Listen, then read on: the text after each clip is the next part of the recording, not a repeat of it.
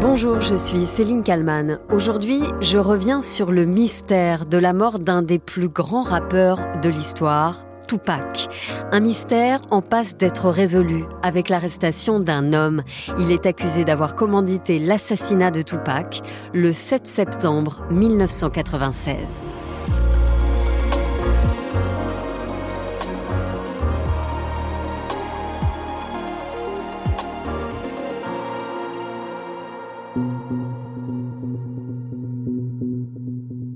En voilà un de Cold Case, un vrai de vrai, comme on en voit dans les séries américaines. 27 ans plus tard, un suspect a donc été arrêté et inculpé pour le meurtre de Tupac Shakur. Un meurtre commis donc en septembre 1996 à Las Vegas. Le rappeur américain Tupac Shakur est mort aujourd'hui des suites d'une fusillade. Il avait été criblé euh, de balles le 7 septembre dernier à Las Vegas à l'issue d'un combat de boxe de Mike Tyson. Tupac Shakur, âgé de 25 ans, était connu pour la violence de ses textes. L'artiste avait vendu près de 20 millions de disques. Sa mort pourrait être le résultat d'un règlement de compte entre maisons de production ou encore l'épilogue d'une guerre des gangs aux États-Unis. Septembre 1996. Quatre balles ont donc touché le rappeur, dont une au poumon droit. Il est opéré à deux reprises, mais il meurt quelques jours plus tard d'insuffisance respiratoire. Tupac avait 25 ans. Quasi 30 ans plus tard, une nouvelle inattendue ébranle la planète rap. Nous sommes le vendredi 29 septembre 2023. Steve Wolfson, procureur du comté de Clark, prend la parole devant la presse. Ses propos font très vite le tour du monde.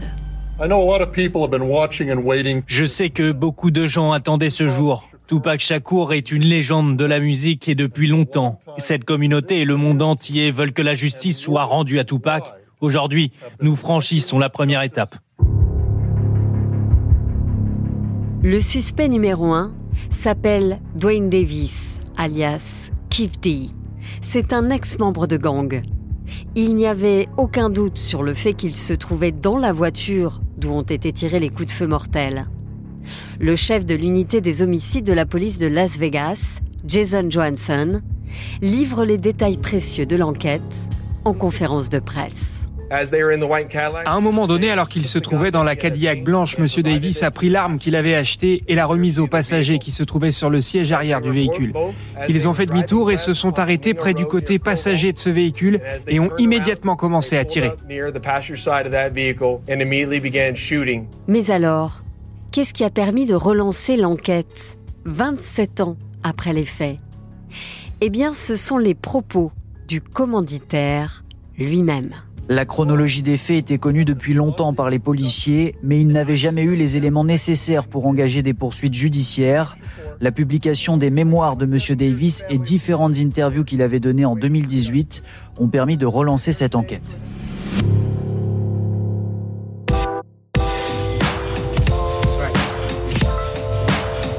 Tupac est sans aucun doute l'une des plus grandes figures de l'histoire de la musique américaine, du hip-hop et du rap en particulier. Tupac, c'est plus de 75 millions d'albums vendus à travers le monde. À propos de lui, la journaliste Stéphanie Binet écrit ceci dans le journal Le Monde. Dans ses chansons, Tupac pouvait aussi bien rendre hommage au courage de sa mère que cracher des horreurs à la face de ses rivaux, notamment à celle de son ancien ami The Notorious Big, assassiné six mois après lui. Dire Mama, chère maman, une mère dont il parlait volontiers dans ses interviews. Est-il vrai que vous êtes né en prison? Pas né en prison. Ma mère était enceinte de moi quand elle s'est retrouvée en prison. Et au moment où elle est sortie, elle a accouché. Uh, J'ai donc été cultivé en prison. Mon embryon était en prison. La mère de Tupac, ancienne activiste politique chez les Black Panthers, femme à la forte personnalité, est essentielle dans la construction du rappeur. C'est elle qui l'initie à la politique quotidiennement et l'oblige à lire le New York Times tous les jours. Lorsqu'on lui disait mais pourquoi es-tu si dur avec lui? Ce n'est qu'un garçon, qu'un jeune homme. Elle lui disait j'éduque un jeune homme noir dans une société où l'on tue les jeunes hommes noirs. Tupac, qui revient aussi sur son père, qu'il n'a quasiment pas connu, et sur la rencontre entre ses parents, une histoire improbable. Ma mère était une Black Panther. Elle était très impliquée dans ce mouvement, celui des Noirs combattants. Mon père, lui, c'était une crapule, un mec de la rue. Je crois qu'ils vendaient de la drogue, des trucs comme ça. Pourquoi ils se sont mis ensemble, ça me dépasse. Donc mes parents ont eu une enfance difficile. Je n'ai jamais connu mon père. Je l'ai rencontré mais il est mort. C'était horrible. En 1986, Tupac déménage à Baltimore, dans le Maryland. Baltimore avait à cette époque-là le plus haut taux de noirs tuant d'autres noirs dans tout le pays. J'ai passé trois ans à Baltimore. J'ai fait mon lycée dans une école d'art. Là-bas, je me suis fait plein d'amis. J'adorais les cours. Le théâtre, le ballet, écouter différents styles de musique. Tupac est donc un artiste complet, à la différence de la majorité des rappeurs. Lui n'est pas cantonné à un simple quartier. Tupac, lui, dans sa vie réelle, a joué Shakespeare au théâtre s'est fait appeler Shakespeare et a été profondément marqué, on a plein d'interviews de ça, par Shakespeare. C'est-à-dire que son, son film, qui doit être adapté maintenant, le biopic sur sa vie, mais c'est un film qu'il a écrit en prison, il l'a écrit après avoir lu 23 heures sur 24, c'est quasiment Shakespeare. Shakespeare inspire plus que jamais le rappeur, qui en parle très souvent dans ses interviews. Dans ma musique, si tu écoutes mes anciens albums, tu verras que j'essaie de parler des choses qui me frappent et qui frappent ma communauté. J'essaie d'en parler du point de vue du témoin. Parfois, c'est du point de vue du témoin, parfois du participant. Et parfois, ce sont juste des allégories et des fables qui ont une morale ou un thème sous-jacent. Mon inspiration quand j'écris de la musique, c'est Shakespeare, um, des histoires fortes. De Baltimore à l'est, Tupac déménage encore, mais cette fois-ci à l'ouest.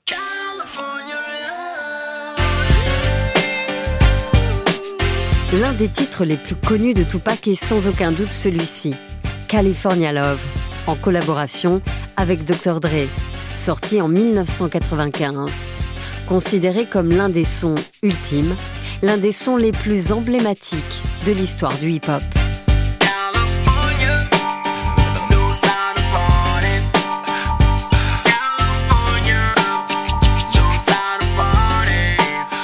Dans California Love, Tupac et Dr. Dre, qui produit l'album, parlent de l'amour qu'ils ont pour la Californie en général et pour Los Angeles en particulier. Tupac devient rapidement Tupac, la légende. Tupac la légende, l'histoire vraie de la plus grande icône du rap. Également disponible Street Life. Welcome to Death Row, Tupac la légende, enfin en DVD avec Skyrock. Tupac, l'un des rappeurs les plus influents et les plus talentueux. Un symbole aussi du gangsta rap, un rap violent et dur le journaliste Olivier Cachin sur France Culture. Je crois que ce qui est arrivé à Tupac, c'est que, en quelque sorte, je pense que ce qui a été son drame, c'est qu'il en a fini par croire au personnage qu'il a lui-même créé, qu'il est devenu euh, cette espèce de caricature, de, de, monstre du gangster rap, de, de figure tutélaire d'un genre musical qu'il n'épousait pas au départ, mais dont il est devenu vraiment le symbole. L'une de ses chansons les plus célèbres, où Tupac décrit la violence, la pauvreté et le désespoir de la vie dans les ghettos américains, est le titre Changes. C'est un appel au changement. Il faut trouver des solutions pour mettre fin à ces situations insupportables. Cette chanson est devenue un symbole de la lutte contre l'injustice.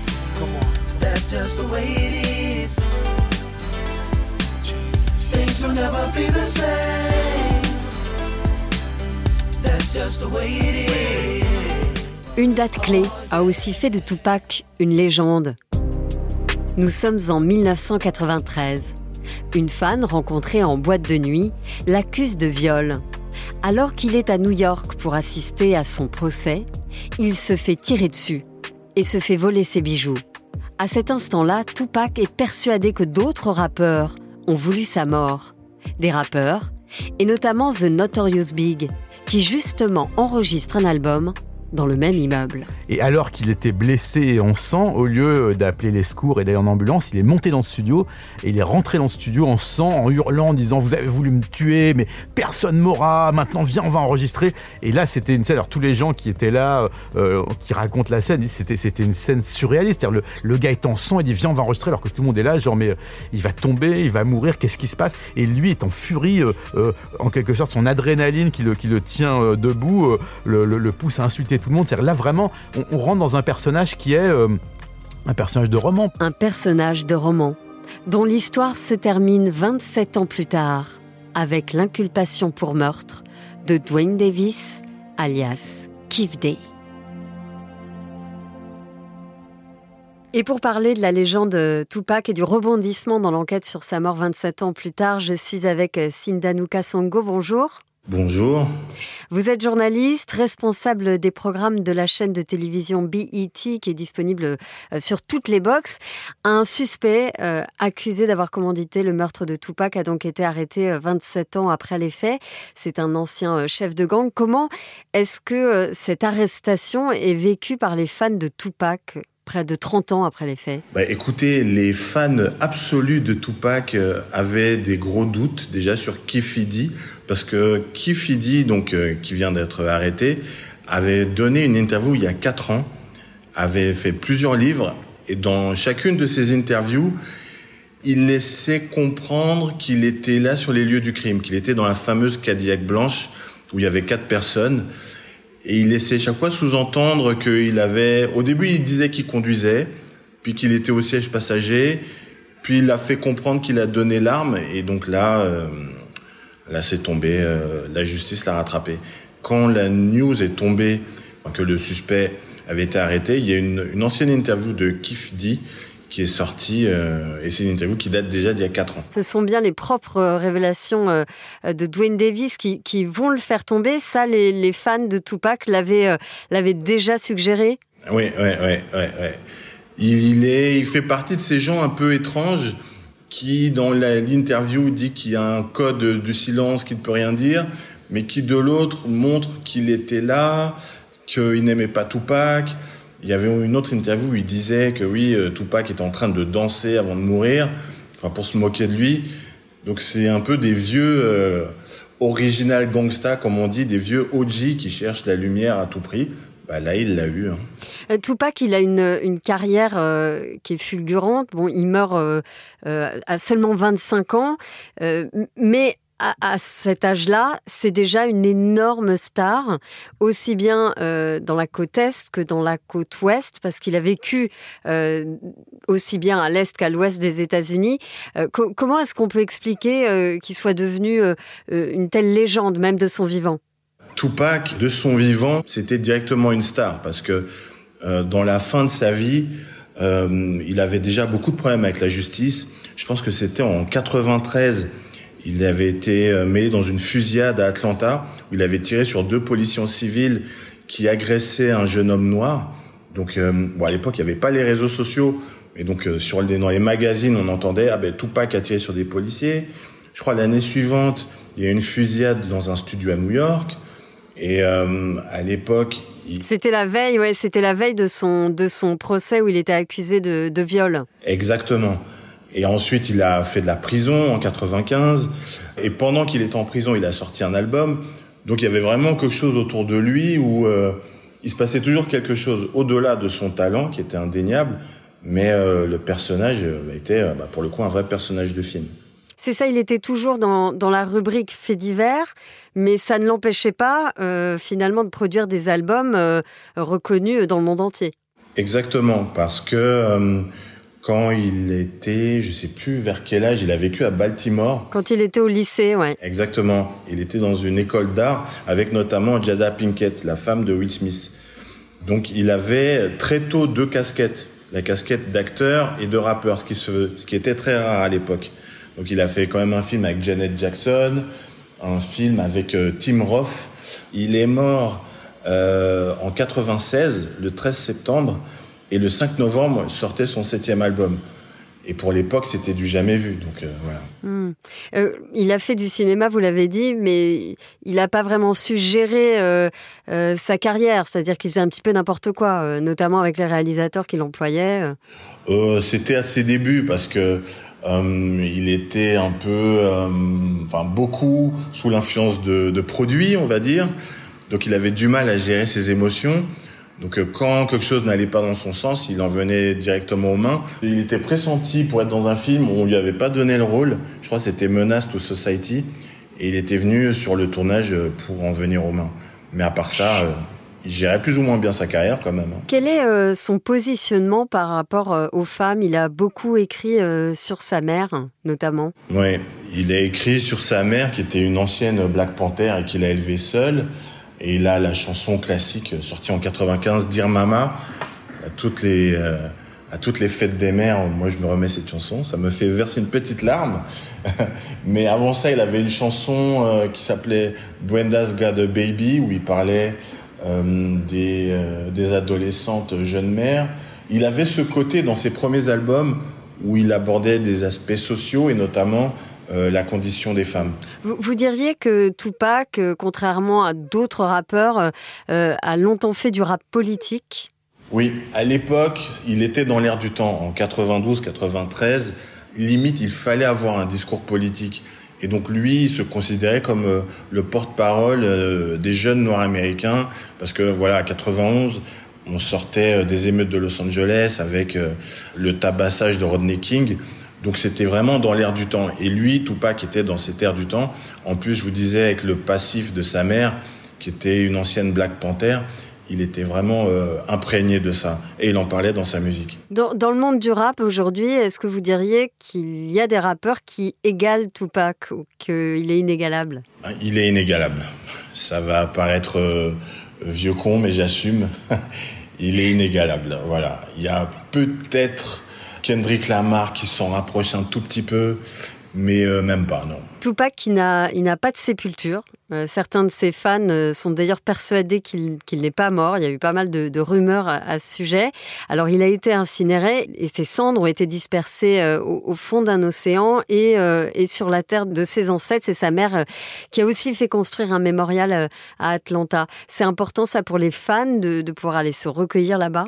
Ah oui, c'est très important, en sachant que vraiment Tupac euh, il est mort euh, en 96, mais euh, il y a encore des jeunes aujourd'hui d'une vingtaine d'années qui écoutent du Tupac, ce qui n'est pas le cas de Notorious B.I.G. qui est mort six mois après et qui est plus talentueux selon moi que Tupac, mais qui transmet moins d'émotions et du coup qui touche moins les jeunes. Donc oui, qui est une sépulture pour Tupac, c'est très important. Vous, parlez de Notorious Big. Euh, avec Tupac, il y avait une, grande rivalité entre ces deux hommes. Oui, c'est ça. En fait, ça a commencé curieusement par une grande amitié. Euh, Tupac était déjà une star du cinéma et du rap. Euh, Notorious B.I.G. Commençait à peine. Tupac l'a pris sous son aile. et ensuite, quand il y a eu la fameuse fusillade au Quad Studio à New York, où il devait faire un morceau avec Biggie, je pense, Tupac en prison était persuadé que c'était euh, Notorious B.I.G. qui avait mis en place euh, cette fusillade et ça a fait euh, des énormes morceaux de rap où Tupac euh, insultait Biggie copieusement. Biggie a répondu sur un ou deux morceaux, mais Tupac, bon, bah, c'était aussi un excellent acteur, donc il mettait beaucoup d'énergie. Et enfin, ce qui est triste, c'est qu'on a quand même perdu deux jeunes hommes de 25 ans deux jeunes hommes et deux talents du rap. Oui, ouais, deux légendes, vraiment deux légendes. Je, franchement, si Tupac euh, et Biggie étaient encore en vie, on n'aurait peut-être pas eu euh, Jay-Z, par exemple. C'est vraiment à ce niveau-là. Bah, je vous remercie beaucoup, euh, Sindanuka Songo, d'avoir répondu à mes questions pour le titre à la une. Merci beaucoup. Et je précise que nos auditeurs peuvent aller lire votre blog personnel. Ça s'appelle Le Black et la Plume. Merci à vous. Et merci à Alexandre Foucault pour le montage de cet épisode. Merci à vous de l'avoir écouté. N'hésitez pas à le partager et à le commenter sur toutes les plateformes de podcast. Je vous donne rendez-vous demain pour un nouveau titre à la une.